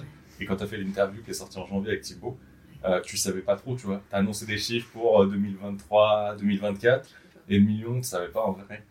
Et là, tu vois que c'est clair, que c'est limpide, tu sais où tu vas, et que ça te drive en vrai. Ouais, parce qu'en fait, la première année, en fait, tu te lances. Moi, ça s'est passé comme ça. Je me suis lancé, premier mois, j'ai fait 10 000 euros de chiffre d'affaires. J'ai fait, oh, je pensais jamais que ce serait possible. Donc, bon, ok, je me dis, on va voir où est-ce qu'on veut aller. Et j'ai vendu, j'ai fait mon marketing et tout. Et une fois que j'ai clôturé, j'ai fait Ok, bah, Nina, tu fais de l'argent, il y a. Enfin, je pense que la première étape, c'est apprendre à faire de l'argent, fais de l'argent et tranquillise-toi là-dessus. Une fois que tu es tranquille sur le fait que tu sais faire de l'argent, c'est bah, qu'est-ce que tu veux faire de ça en fait? Est-ce que ton but c'est de faire du cash et de partir, euh, et de partir euh, en Thaïlande et de te faire kiffer euh, ta vie là-bas Et puis, est-ce que c'est ça? Moi, c'est pas ça. J'ai pas, ma valeur principale, c'est pas la liberté. C'est pas du tout ma valeur principale. Parce que sinon, j'aurais pas d'enfant. tu m'as dit, franchement, fais pas d'enfant. c'est lui qui, te qui décide de ta vie la fin. C'est lui ton manager. ou embauche à vie euh, une, fille au foyer. Ou, euh, Ouais, vraiment. Donc, moi, ma valeur principale, c'est euh, c'est c'est le fait de. Alors, déjà, c'est l'appartenance, le sentiment d'appartenance. Ça, c'est un truc hyper important pour moi. C'est d'ailleurs pour ça que j'ai créé une communauté. Moi, j'ai un côté très tribal, en fait. J'aime les tribus. c'est là où je me sens bien ok, et eh ben, qu'est-ce qu'on fait à partir de ça, de cette, euh, de trait de ma personnalité? Générer du cash pour Nina Ramen solo, moi, c'est pas enfin, je l'ai fait la première année, je suis trop contente et l'argent c'est cool, mais maintenant, c'est avec quoi? Qu'est-ce que tu peux accomplir avec ça? Et quel environnement te rend plus heureuse? Et quand j'ai fait la rétrospective de ma première année, je me suis dit, mais quels sont les projets qui m'ont rendu les plus, la plus heureuse? Et dans ces projets-là, bah, il n'y avait que des projets en équipe. Dans le bootcamp. Dans le bootcamp. J'ai hâte de voir la suite. Et c'est là où, tu vois, je trouve ça intéressant que tu l'aies partagé parce que tu vois, et on le voit là en, quasiment six mois de temps, entre les deux enregistrements, où il y en a un où tu n'avais pas vraiment de vision, mais voilà, tu étais drivé plus par, ok, un chiffre, et on va monter peut-être euh, ce qui se fait dans l'entrepreneuriat, tu vois, tu te dis, bah, ok, je l'ai atteint, et après, bah, c'est quoi le palier suivant, et quelque part, ça challenge, et tu as l'air de fonctionner aussi comme ça dans ton énergie, et où là, tu as posé une vision long terme, mais qui te permet un peu, moi je prends souvent l'exemple de Jack Sparrow et de sa boussole, et quand tu vois qu'il l'a et qu'elle lui donne simplement la direction d'où elle va aller, c'est clair. Et quand, euh, je sais jamais comment il s'appelle l'autre il prend la boussole et elle tourne en rond, tu vois. et, ou t'es dans un brouillard, tu manques de clarté. Et je trouve qu'il y a beaucoup d'entrepreneurs qui oublient ce truc-là. Bah, ça, c'est une clé que je peux donner euh, aux personnes qui nous écoutent. C'est qu'est-ce quelle vision t'as à 25 ans? Alors là, si t'as pas de vision, c'est normal. Moi, c'était n'importe quoi. Vraiment, j'avais pas de vision. J'étais genre, what the fuck, je ne sais pas de quoi vous me parlez, la vision, mais moi, je, je, sais pas, genre, j'ai envie de rien en fait. Et, quand je demandais ma vision, il y avait rien qui venait. Vraiment, il y avait une espèce de silence et je me sentais nulle. Je me disais, mais en fait, les gens, ils veulent accomplir des grandes choses, moi, je veux juste faire de la thune. Et, euh, et au bout d'un moment, et je comprenais pas cette histoire, vraiment, je n'ai rien compris à cette histoire de vision. Après, je me suis fait coacher. Et, euh, et, ça, ça m'a beaucoup aidé. Donc, moi, c'est pas mon métier de coacher, donc il faut appeler Nicolas pour ça. mais, euh, mais moi, je me suis fait coacher par, euh, par quelqu'un qui m'a aidé à, à, accoucher de ma vision, de qu'est-ce que je voulais vraiment. Donc, c'est un travail en plusieurs étapes. Moi, c'est pas, pas mon métier, mais je vous encourage à, à, le, à commencer à le faire. et là, vision à 25 ans, c'est quoi ton objectif à 25 ans? Et quand tu sais c'est quoi ton objectif à 25 ans, tu sais c'est quoi ton objectif à 10 ans, tu sais c'est quoi ton objectif à 5 ans, tu sais c'est quoi ton objectif à 3 ans, tu sais c'est quoi ton objectif à 1 an. Et du coup, tu sais c'est quoi ton objectif à une semaine. Et là, tu sais mettre tes priorités et, là, choisir le 20% voilà, de tu Voilà, c'est ça. Parce que si tu connais pas ton objectif à 25 ans, c'est très compliqué de choisir, d'arbitrer aujourd'hui entre est-ce que je veux faire euh, une journée à écrire un email de vente ou est-ce que je veux faire une journée avec euh, des podcasters pour euh, avec plein de podcasts pour, pour les rencontrer et passer du temps avec eux. C'est hyper dur d'arbitrer. Si tu sais pas qu'est-ce que tu veux dans 25 ans, moi c'est créer une communauté, moi c'est un truc qui est important pour moi, avoir un impact aussi. Euh, bah, ça te donne tout de suite ton curseur. Ok, bah, passer du temps avec des podcasteurs plus, et des podcasteuses, c'est plus important pour moi parce que bah, en fait, ça me crée plus d'impact. Je, je, crée une communauté, euh, je donne du contenu euh, gratuit. Alors qu'aujourd'hui, bah, en fait, Nina qui va faire un email de vente, oui, ça va rapporter du cash, mais c'est pas aujourd'hui ma boîte, elle n'a pas tout de suite besoin d'argent demain, peut-être que ce tu vois que c'est un, impact beaucoup plus long-termiste, voilà, que ça, permet de mixer la quasi-totalité de toutes nos audiences, parce que ça va se faire sur tout le mois de ton lancement, là, au mois de juin. Exactement. Et qu'en fait, on va croiser toutes nos audiences Exactement, tu vas impacter plus de gens. hyper smart. Exactement. Euh, par contre, tu sais voilà, que c'est une action moyen, long terme, mais euh, un peu comme du SEO, quand tu fais un article de blog, c'est pas le truc qui va se perdurer, c'est des années, alors qu'un mail, alors que tu sois sur un Substack ou que tu les réutilises, en général, il va se perdre sur une boîte mail. Tu vois. Bah, c'est ça. Et donc, euh, comment tu crées, comment tu t'inscris sur le temps long et donc ton, ton état d'esprit Mais ça, ce n'est possible que si tu as, si as fait de la thune et que tu sais que tu es capable de le faire. Parce que ça, en fait, ça, ça peut pas arriver si t'as pas la sérénité en toi. Moi, j'avais besoin, je suis arrivée, j'avais besoin de, d'explorer ce truc-là, d'argent, de, de, de, peur de manquer, en fait. Parce que c'est ça qui se cache derrière, c'est toujours cette peur de euh, manquer, ce besoin de prouver que tu peux faire de l'argent par rapport à peut-être ta famille, les gens autour de toi, qui n'ont pas cru en toi, qui t'ont dit fais pas ça, etc. Enfin, tu vois, il y a plein de choses qui se jouent là-dessus. Peut-être même pour toi, tu vois, juste à toi-même. Des fois, au-delà des autres, c'est aussi des fois une motivation interne euh, qui t'a permis d'avoir un, cadre de vie stable, peut-être d'avoir cette nounou, euh, de pouvoir dépenser sans compter et de pas te poser de questions. Exactement. Et après, bah, tu as atteint ce palier de la pyramide, tu te dis, ok, c'est quoi la suite? Et là, tu es sereine en dessous. C'est ça. Tu te dis, ok, what's next? Mais tu vois aussi que cette vision, elle vient te nourrir sur ce que tu kiffes, tu vois, tu le précisais, que c'est ok, comment, par rapport à ce qui m'a fait kiffer l'année passée, euh, de réaliser peut-être que tu étais plus dans ta zone de génie quand tu étais en contact avec ce côté tribu. Euh, tu vois, on en parlait tout à l'heure, moi, sur l'animation. Euh, je sais que passer des moments comme ça et le développement que j'ai de la vision du podcast et de la suite, bah, ok, je sais que je dois aller là-dessus. Parce que de rester chez moi assis sur une chaise ou faire juste des one-one et pas mixer les gens entre eux, mm. bah, je les vois pas s'épanouir de la même façon. Tu vois. Ou moi, pas les coachs en présentiel tu vois, la, en fait, tu vois l'impact aussi que tu as, mais aussi l'énergie que ça te donne ou l'énergie que ça te prend et ce que ça crée chez les gens. Et aussi, c'est un truc de réinterroger hum, tous les trimestres. Moi, ce que je fais, c'est que je fais un point tous les trimestres. Qu'est-ce que j'ai accompli? Qu'est-ce qui a bien marché? Qu'est-ce qui n'a pas marché? Bon, ça, c'est une chose. Qu'est-ce qui m'a fait kiffer? Qu'est-ce qui m'a apporté du plaisir? Euh, Vers quoi j'ai envie d'aller? Et, hum, et ça, c'est vraiment super important. Et dernière chose sur laquelle je voudrais rebondir, c'est, euh, tu disais, ça nécessite d'être d'abord serein soi-même. C'est un peu comme quand tu prends l'avion, les masques à oxygène, il faut d'abord mettre ton masque à oxygène avant de mettre le masque à oxygène des autres personnes. Et quand tu sais que toi, ton masque à oxygène, il est là, il va bien, que c'est quoi le pire, quoi? Le pire des cas, c'est ok, ça marche pas, bon bah ok, Nina elle retourne freelance, et puis elle fera des prestats de copywriting, et puis c'est pas grave, mais au moins elle aura tenté de faire quelque chose de grand, tu vois. et, je préfère largement cette vie. même tu retournes là-dessus, il n'y a rien qui t'empêchera de recommencer derrière, tu vois. Et, je préfère largement cette vie où Nina elle a tenté de faire, euh, de ramener ta fraise, le premier endroit de d'entrepreneuriat pour les femmes euh, et euh, tu vois, euh, indépendante, etc. Je préfère avoir tenté ça et raté plutôt que de ne pas avoir tenté et d'être resté, d'être resté tout seul. Ouais, je trouve ça. Mais c'est une bonne mentalité et je pense qu'on le retrouve chez beaucoup d'entrepreneurs. Il y en a, je pense, qui n'osent pas ou qui ont cette mentalité, mais qui ne donnent pas tout, tu vois.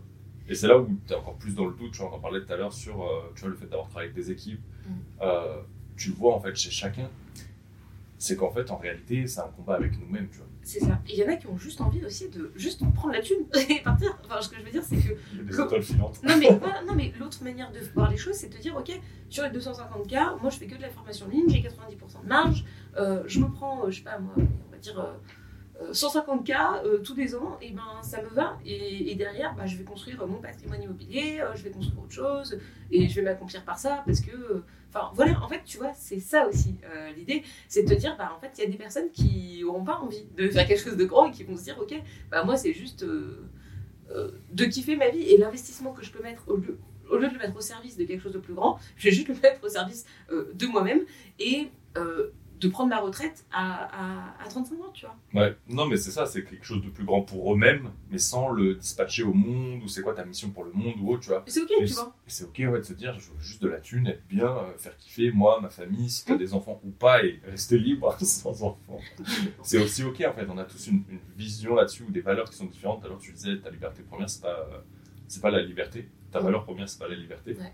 Euh, c'est totalement ok. En fait. On a tous un système de fonctionnement différent. C'est ça. Et, et, ça nécessite par contre de bien se connaître, tu vois. Et je pense que ce travail-là, euh, il est aussi de s'interroger sur ben, qu'est-ce qui est important pour moi? Hmm. Est-ce que c'est avoir euh, trois appartes ou est-ce que c'est essayer de construire un écosystème d'empouvoirment de, de, femmes qui, qui entreprennent ouais. Et le, les questions que tu peux te poser derrière, c'est juste pourquoi, tu vois? Tu la répètes trois, quatre fois. Et ça va te justifier à toi-même de pourquoi c'est important pour toi. Faut ça va te Qu'il explique comment faire parce que moi j'ai. Euh, Franchement, c'est super dur en fait. C'est super dur de savoir ce que tu veux C'est un taf, tu vois. C'est comme toi. Ton, ton métier, c'est d'enseigner le copywriting. C'est quelque chose que je suis incapable de faire. Et c'est quelque chose que tu kiffes. Moi, aujourd'hui, tu vois, euh, comme ceux à qui tu as bossé, moi, c'est de permettre ça, tu vois, parce que c'est un kiff de voir euh, les réactions des gens, les pousser dans les retranchements. Et en vrai, tu ne nous payes pas pour être ton pote. Même tous mes clients, ça vient des amis. Euh, tu nous payes pour être la seule personne qui va te dire ce que tu veux pas entendre. Ouais, Parce qu'il n'y a personne d'autre qui le fera. Même tes proches, ils le feront pas, ils sont trop gentils avec toi. moi, ça fait genre. Ça fait, tu vois, moi, j'ai été fait super rapidement euh, là-dessus, sur euh, le fait de m'interroger. Après, je pense que je suis assez coachable comme personne. C'est ça, je m'accroche pas. As fait que tu as la coachabilité de la personne, tu as le fait d'être prêt et c'est ok, tu avais envie dans tous les cas d'y aller. Tu, vois. tu voulais voir la suite. Mm. Et c'est un peu comme l'hypnose, on dit ça marche sur tout le monde, mais vrai, ça marche que sur les personnes qui y croient et qui sont ouvertes à ça bah, si tu crois, bah, tu vas, tu vois. c'est clair. Et euh, oui, tout à fait, je suis 100% d'accord avec toi. Et aujourd'hui, ça ressemble à quoi euh, une journée de Nina? Dans ta semaine, vu que les routines, elles ont été chamboulées euh Alors là, souvent, c'est un peu particulier parce que c'est le lancement de mon livre, donc copywriting pour entrepreneurs et indépendants. Donc, si tu veux, c'est c'est tellement je fais tellement de choses en même temps là que, que c'est très axé sur ça là, ce mois-ci c'est mon mois de lancement encore une fois même principe tu lances un produit, 80%, 80 de diffusion, quoi. T'as passé 6 mois à écrire un bouquin, tu dois passer 2 ans à le vendre, Donc ça, c'est la première chose. Mais, euh, mais à, part ça, ma routine, c'est que euh, je vais au travail, je mets, je mets jamais de rendez-vous le matin. Euh, parce que je déteste être sous pression de devoir arriver à un rendez-vous quand je dois me lever. C'est-à-dire que je rendez-vous à 9h, tu vois, c'est compliqué parce que je me dis, ok, imagine, il y a il a un truc, la nounou est en retard, euh, Léon vomit, euh, Léon va pas bien, euh, je me dis, bon, ok, il faut que j'ai une marge de manœuvre. Donc, jamais de rendez-vous le matin. Et le matin, je fais plutôt des choses qui sont du deep work. Donc, je, bloque du temps dans mon agenda et je le réserve à du travail profond. Ça peut être de l'écriture, ça peut être de la. C'est beaucoup de l'écriture, ça peut être aussi, bah, notamment avec ces personnes avec qui je travaille, mais ça peut être écrire des, fiches de mission, prendre du donner du feedback. C'est vraiment des moments où je suis pas en interaction avec le monde. Ensuite, il y a l'heure du déjeuner, souvent. Alors moi, je déjeune pas. Euh, je suis en jeûne intermittent. Donc, à l'heure du déjeuner, ce que je fais, c'est qu'en général, je suis en live. Donc, c'est un moment de forte interaction, mais pas du one-one, plutôt du one euh, to many. Donc, euh, il y a mes lives sur mes bootcamps, il y a mes lives sur d'autres lives d'autres personnes, tu vois, parfois où je suis invitée. Euh, va y avoir bah, le club euh, Ramette à fraise où là, bah, pareil, les filles, euh, c'est un moment un peu de collectif elles sont ensemble, elles se partagent des astuces, etc. Donc là, je serai avec elles. Bref, le midi, c'est du temps d'interaction, généralement dédié à mes produits. mais parfois, le vendredi, par exemple, c'est dédié à l'externe. Donc ça, c'est plus ou moins tous les jours pareil. Et l'après-midi, c'est dédié aux autres. Donc euh, là, ce que je vais faire, c'est que l'après-midi, je vais prendre beaucoup de calls. Les calls, en général, c'est entre 16h et 19h. Et euh, ça me permet ben, d'échanger avec euh, soit des prestats, soit des nouvelles personnes que je rencontre, enfin, peu importe quoi. C'est vraiment interaction avec les autres. Voilà, globalement, en fait, ma journée. Après, je rentre. deux, enfin, un jour qui est important pour moi, c'est le vendredi, où tout ça n'existe pas. Le vendredi, j'essaie de mettre zéro rendez-vous dans mon agenda alors, à part aujourd'hui, parce qu'on est vendredi. Euh, mais j'essaie de mettre zéro rendez-vous dans mon agenda. C'est un peu le moment qui est dédié à travailler sur ma boîte et pas dans ma boîte. Donc, c'est les moments où je prends des décisions stratégiques pour la boîte, de me dire, OK, là, je suis pas Nina en train de produire une newsletter, en train d'écrire un post LinkedIn ou en train de faire des choses concrètement. C'est la Nina dont le métier est de penser et de réfléchir et de se dire, OK, quelles sont les meilleures décisions stratégiques que je peux prendre pour la boîte?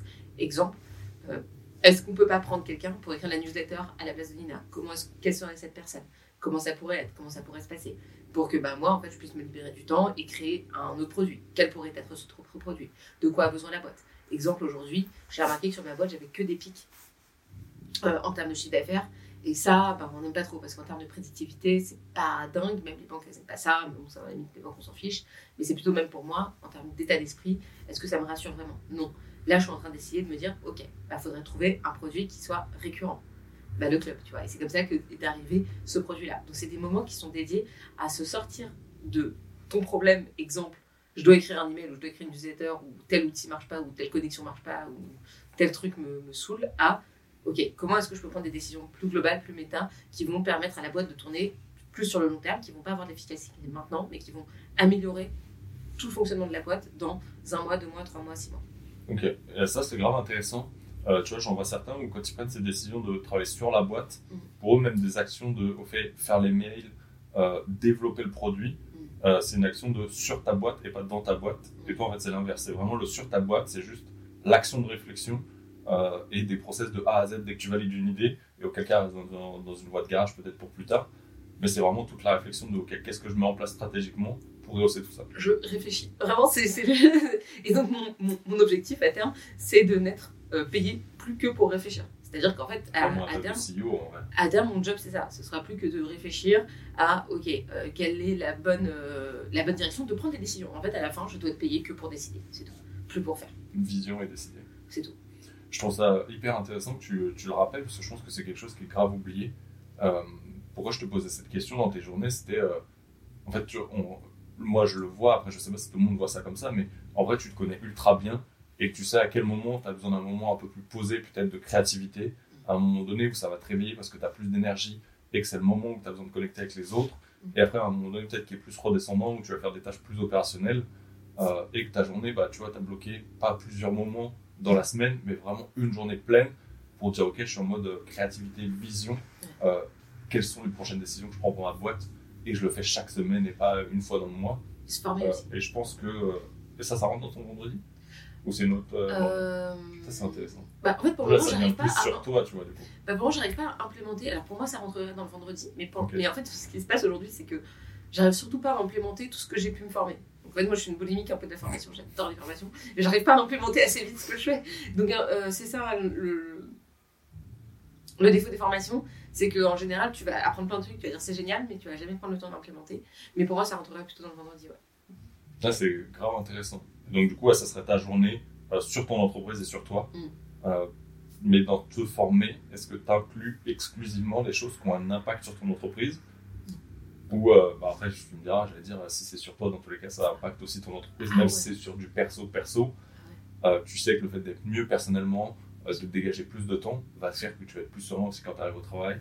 Euh, tu auras moins de frustration, tu auras moins d'anxiété, moins de charge mentale. Euh, quand même, c'est beaucoup oublié par beaucoup. Euh, ah ouais, ouais, complètement. Ouais, tout à fait. Bah là, tu vois, par exemple, c'était me former sur, sur comment ça marche. c'est mon grand enjeu.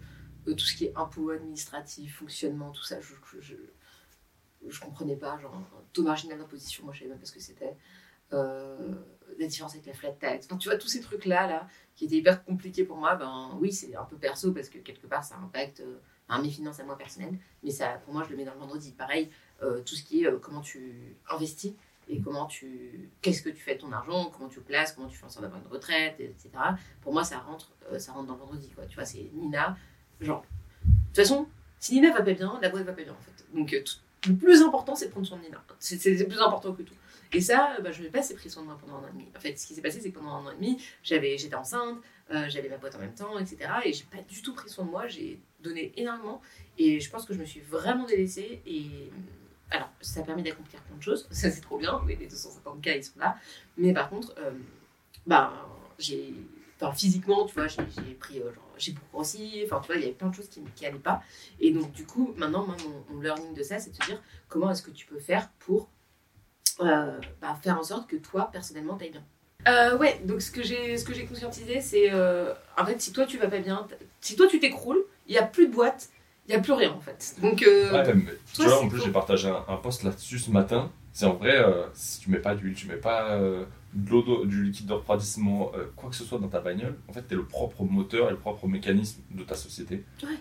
Euh, si toi tu t'écroules, il n'y a plus de boîte, en fait, il n'y a plus de sujet, il n'y a plus de chiffre d'affaires, il n'y a plus rien, il n'y a, plus rien. Donc, euh, et, je pense qu'on le voit sur des ralentissements d'entreprise, où en fait le ralentissement il est souvent lié au CEO, à l'entrepreneur s'il est tout seul, au freelance quand tu as une baisse d'activité, parce que on a vécu des choses, des fois dans notre vie privée mm. ou perso, qui sont liées des fois à d'autres, à notre famille, à nos proches qui sont compliqués, euh, ou le fait de ne pas vendre qui fait une baisse des CA, et ça te crée un down en fait. Et en fait, tu réalises que, bah ouais, au départ, tu es tout seul, mais que si tu prends pas soin de toi, comme tu le disais, ça te permet de faire du chiffre. Euh, maintenant, je suis curieux de savoir comment tu as tiré le gouvernail pour euh, réajuster. Et est-ce que tu arrives aujourd'hui vraiment à arriver à trouver le temps de réajuster pour tout ça, ou que tu commences petit à petit et que tu le fais crescendo? Ouais, petit à petit, mais en fait, dans ma tête, c'est devenu une priorité, alors qu'avant, ça n'était pas. Donc déjà, on peut pas dire que du jour au lendemain, ça y est, je suis devenue la personne qui prend le plus soin de moi, etc. Mais aujourd'hui, j'en ai fait une priorité, je sais que c'est très important, et donc je l'ai intégré. Je le fais petit à petit, notamment le fait de m'entourer de bonnes personnes géniales euh, qui font un travail extraordinaire et qui me permettent, ben, moi, d'être un petit peu plus sereine. Bah ça déjà c'est un cadeau que je me fais moi-même parce que c'est pas gratuit quand tu embauches des gens ça coûte de l'argent mais tu te dis bah ok en fait je suis, je ok avec ça ces personnes elles sont ultra compétentes elles font les choses mieux que moi d'ailleurs tu vois euh, la dernière fois j'ai mis euh, quelqu'un sur les lives du bootcamp que j'animais moi. Euh, hier, c'est Sonia qui a pris ma place sur l'animation du live. Moi, je me disais, non, mais attends, Nina, euh, le live, c'est toi, les filles, elles viennent pour toi, elles vont être ultra déçues, tu te rends pas compte et tout. Et franchement, elles étaient plus contentes que quand c'est moi qui anime. Et franchement, c'était le live était plus qualitatif que quand c'est moi. Parce que moi, c'est pas mon métier d'animer des lives. Sonia, son métier, c'est toute sa vie. Elle est facilitatrice. C'est son métier tout le temps, H24, tu vois. Euh, moi, c'est mon métier par intermittence. Oui, j'ai appris ça parce que parce qu'il fallait, tu vois, au début. Mais aujourd'hui, elle, le fait mieux que moi, tu vois. Et pareil, les, les, les, corrections de poste, quand c'est Julia qui les fait, bah, elles sont mieux faites que Célina, tu vois, c'est sûr. Parce qu'elle, ben, elle le fait, elle l'a vu plein de fois, elle l'a fait plein de fois, et donc c'est beaucoup plus quali, tu vois. Donc, il y a cette idée de te dire, ben, comment est-ce que tu peux être plutôt avec toi et te dire bah vas-y en fait on va dépenser de l'argent pour avoir quelqu'un qui fasse le, taf mieux que toi. Donc c'est mieux pour tes clients. Et toi ça va te soulager et ça, nécessite aussi de pas se dire bah, il n'y a que moi et c'est que moi qui peux tout gérer. Donc ça c'est un petit peu euh, tu vois ce, ce truc là c'est un changement de mindset. Et deuxième enfin par rapport à la question que tu m'as posée c'est comment je passais quand j'ai fait le switch. La deuxième chose c'est la journée CEO là le, tous les vendredis.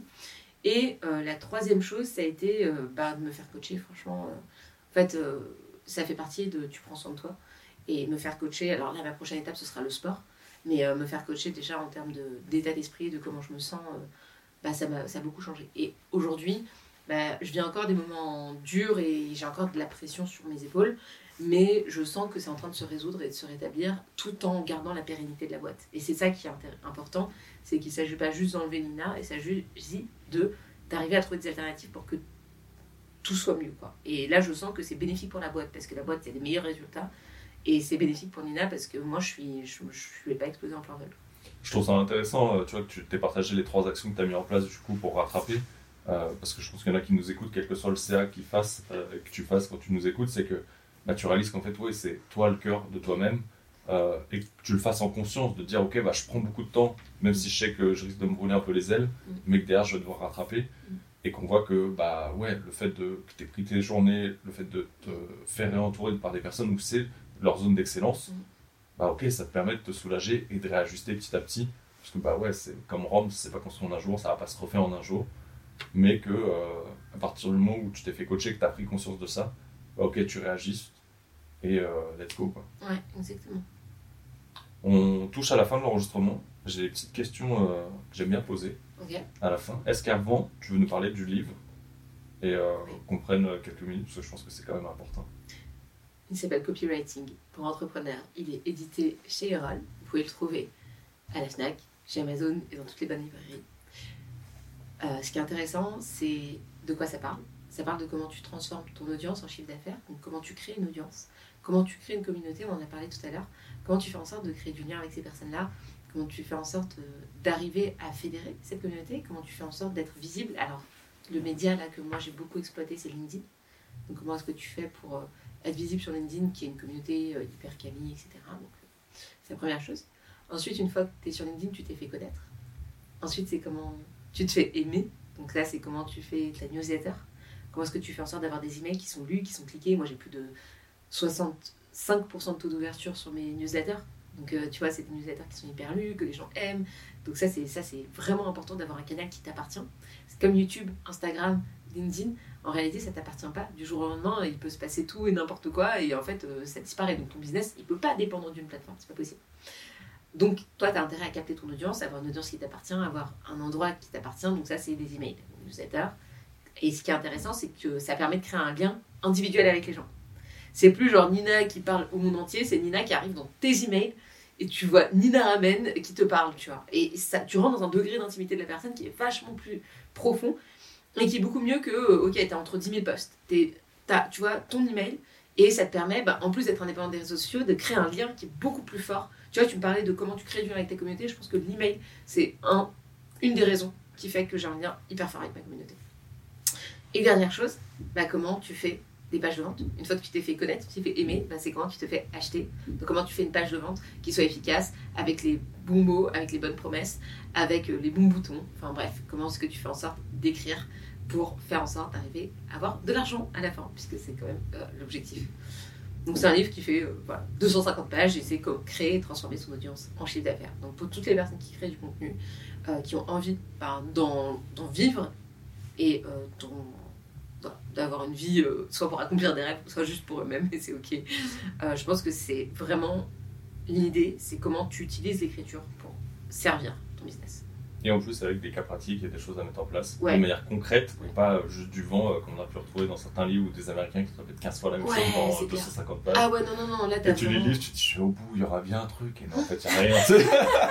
Ah, trop intéressant comme pain point, je vais le noter. Ah, mais vrai. Euh, ok, trop bien, ouais, ouais. Bah, c'est tellement vrai, en vrai. En fait, il faut refaire un post, pardon, je m'incruste, mais il faut faire un post LinkedIn au lieu d'un livre. C'est terrible. Ouais.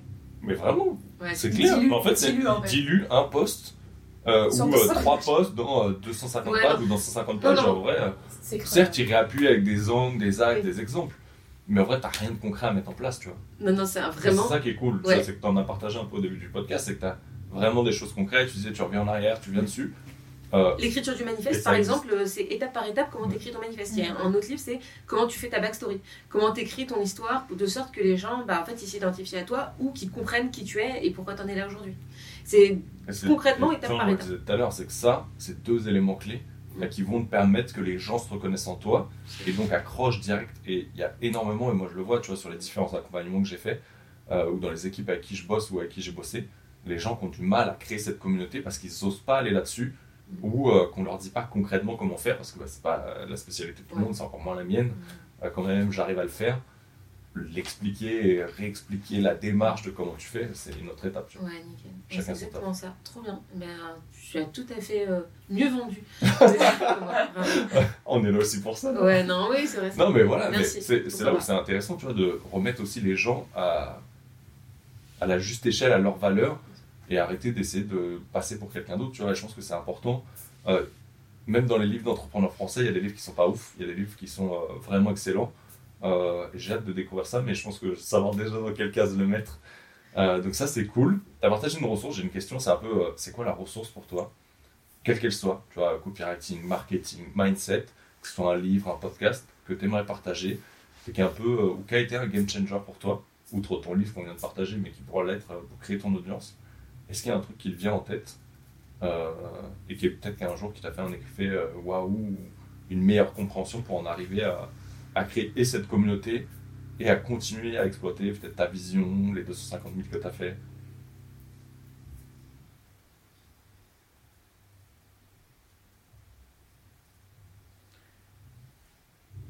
Un livre Wow, c'est dur, hein, franchement. Pas forcément un livre, ça, peut être, euh, je sais pas, euh, une chaîne euh, YouTube que tu suivais, un podcast, un livre, une formation que tu as suivi, j'en sais rien, tu vois. Un truc, ouais, peut-être qui, qui t'a enclenché cette envie d'en être où t'en es aujourd'hui, tu vois. En, réalité, je vais te dire quelque chose, je, consomme genre deux heures de contenu tous les jours minimum. Donc euh, j'ai du mal à savoir d'où viennent les, trucs que j'apprends parce que ça me... En fait, je les capte tellement qu'au final, je sais même plus où est-ce que je suis allée les chercher. Euh, oui, je vais partager une ressource euh, d'Austin Cléon qui s'appelle Montrer votre travail. Et en fait, c'est un auteur américain. C'est un petit livre super facile à lire que vous pouvez acheter en même temps que mon livre. et en réalité, il t'explique que tu n'as pas besoin de montrer un produit fini, tu peux montrer chaque étape de ce que tu es en train de produire. Donc, tu n'as pas besoin d'arriver en disant voilà ma formation en ligne, elle est super, elle est géniale. Tu peux montrer la progression de la création de ta formation en ligne. Et moi, c'est un concept que j'ai appliqué. Euh, c'est ma formation en ligne, t'étais dans les étais dans les proms. Je me rappelle, tu ah, je fais 90 vidéos, ça s'est transformé en 192, c'était pas ça? Euh, Genre, ça fait plus du double de ce que tu avais prévu. Ouais, c'est ça. En fait, j'ai dit aux gens, eh, venez, on va faire une, je vais formation en ligne, qui est partant hmm. Alors, j'avais déjà une audience, j'avais déjà une communauté, donc c'était plus facile. J'ai vendu 450 euros ma formation et j'ai eu plus de 100 personnes qui m'ont dit euh, vas-y, euh, go, on, y va, tu vois. Et, et, en fait, dans cette histoire, ben, ce qui est trop bien, c'est que les personnes, elles m'ont suivi et je les ai toutes mises sur un groupe. et je leur ai dit ok, bon, ben, on va construire la formation ensemble. Donc la, la formation n'existait même pas que j'avais déjà mon chiffre d'affaires, j'étais déjà rentable. Et après, ben, je l'ai construit, ça m'a entraîné, ça m'a donné envie de faire quelque chose de meilleur. parce que je l'ai construit avec eux et que c'était trop bien et que en fait j'ai pu ben, apprendre d'eux et eux apprendre de moi. Enfin, tu vois, le processus était aussi intéressant que la destination. Et donc, c'est ça, en fait, que je vous encourage à faire. C'est à avoir un processus, à montrer votre processus autant que votre destination. Et c'est ce que explique ce livre, qui s'appelle Montrer votre travail. C'est intéressant parce qu'en fait, le livre, je le cumulerais à Lean Startup, tu vois, où tu vends avant d'avoir créé. et en fait, c'est ce que tu as fait, sauf que tu l'as montré. Et donc, du coup, c'était authentique. Beaucoup les gens, quand tu leur dis ça, ouais, mais je vais pas prendre un truc que j'ai pas créé, bah montre-le, montre le chemin comme tu l'as fait. Euh, et moi, je suis arrivé, je crois, après les 100. Et, euh, et, en fait, c'est ça, c'est le fait que tu l'aies montré, que tu aies partagé. C'est à, peu près ce moment-là où j'ai vraiment pris le temps de te découvrir un peu plus. Euh, et j'ai kiffé, tu vois, le concept de le montrer, de documenter et de réaliser et de montrer aussi que c'était pas si facile et que ça prenait là le temps de faire tout ça, tu vois. Oui, c'est l'effet Ikea après. Parce que les gens, ils ont, ils ont participé au fait de construire le meuble et donc du coup, ils l'aiment encore plus. C'est vraiment l'effet Ikea. Ouais. Quand tu as des gens qui, qui, qui t'aident et qui contribuent, tu vois, à, à créer Enfin, l'effet Ikea, c'est les gens t'aident et contribuent à créer un produit. là, en l'occurrence, un meuble pour Ikea, fait que ben, ils l'apprécient encore plus parce que ils ont passé du temps, ils ont passé de l'investissement, ils ont réfléchi dessus avec toi, et donc quelque part, ben, ils l'aiment encore plus parce que ça leur appartient quelque dessus en fait. Même s'il n'y a pas leur nom, ils savent au fond d'eux-mêmes. Euh, c'est une forme de reconnaissance et d'accomplissement de dire putain j'ai participé tu vois. C'est ça, exactement. Et, euh, ça c'est je crois le truc le plus stylé qui peut arriver à un humain. Euh, est-ce qu'il y a quelqu'un qui est-ce que tu aimerais euh, entendre sur le podcast derrière toi?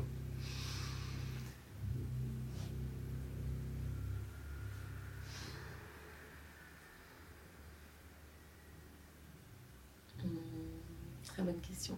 Il y en a plein. Plein, plein, plein. Euh, plein de personnes. Euh, ah, c'est dur comme question. Ah ouais, j'aime bien.